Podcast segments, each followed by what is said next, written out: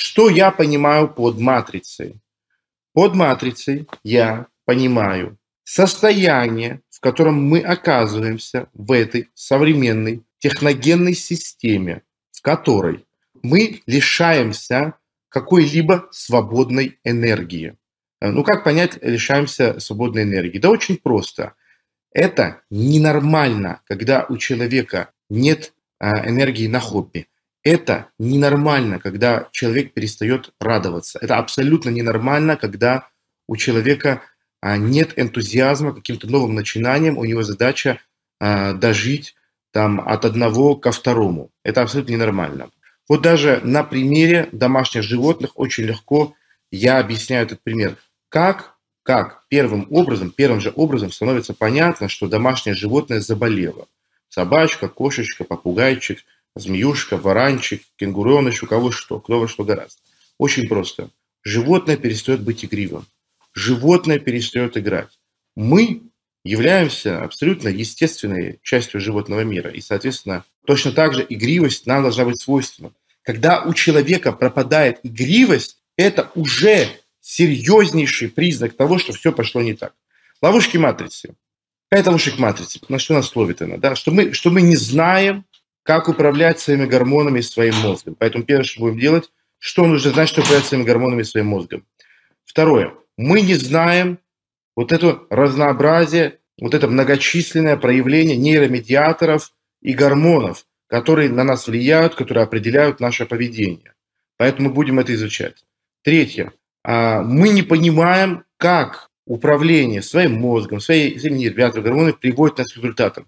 Любое знание может оставаться просто энциклопедическим, а может быть превращено в методическое пособие, где есть 1, 2, 3, 4, 5 где понятно, где четко, где ясно, как учебная школьная программа. Четко разделено, четко понятно, четко ясно. Для того, чтобы поступательным образом двигаться к достижению results. Ну и, конечно же, пятое. Нужно э, исключить из э, своей картины мира всю ложную информацию, все, что было получено непонятными, не авторитетными источниками информации, э, то, что обитает на уровне бытового заблуждения, и то, что является дезинформацией. На самом деле я вообще считаю, что отсутствие информации, оно даже лучше, чем дезинформация. Потому что когда есть отсутствие информации, ты знаешь, что ты ничего не знаешь. Это определенность.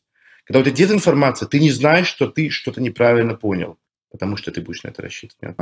Очень многие люди, они витают в определенной иллюзии того, что человек является какой-то, ну, скажем так, а, обособленной частью Вселенной. То есть мы не являемся животными, да, мы что-то выше, что-то нечто.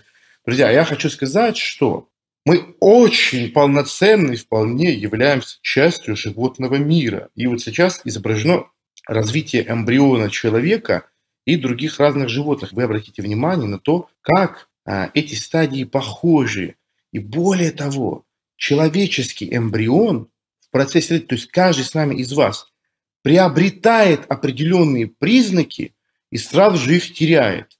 Например, такие как жабры. Вот эти мышцы трапециевидные, которые крепятся к затылочной кости и идут к плечам сзади, которые так очень любят себя качать, чтобы шея казалась большой. Когда-то давно из зачатков того, что сейчас вращается трапеция, это являлось жабрами.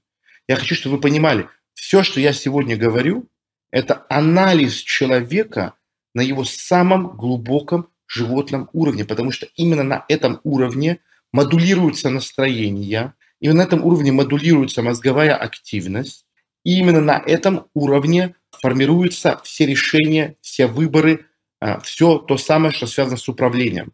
Одна из моих самых главных задач – это научить вас управлять самим собой. Но чтобы научить вас управлять самим собой, мне нужно в первую очередь показать вам, что внутри вас отвечает за управление.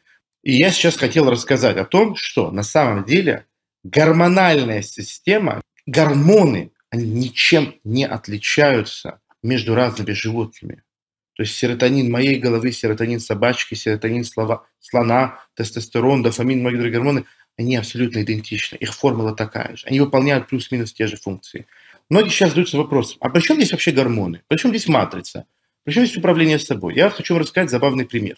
У слонов достаточно жесткая иерархия, которая в первую очередь, вы понимаете, что слоны это стадные животные, они не одиночки, их иерархия запрограммирована их уровнем тестостерона и их уровнем норадреналина.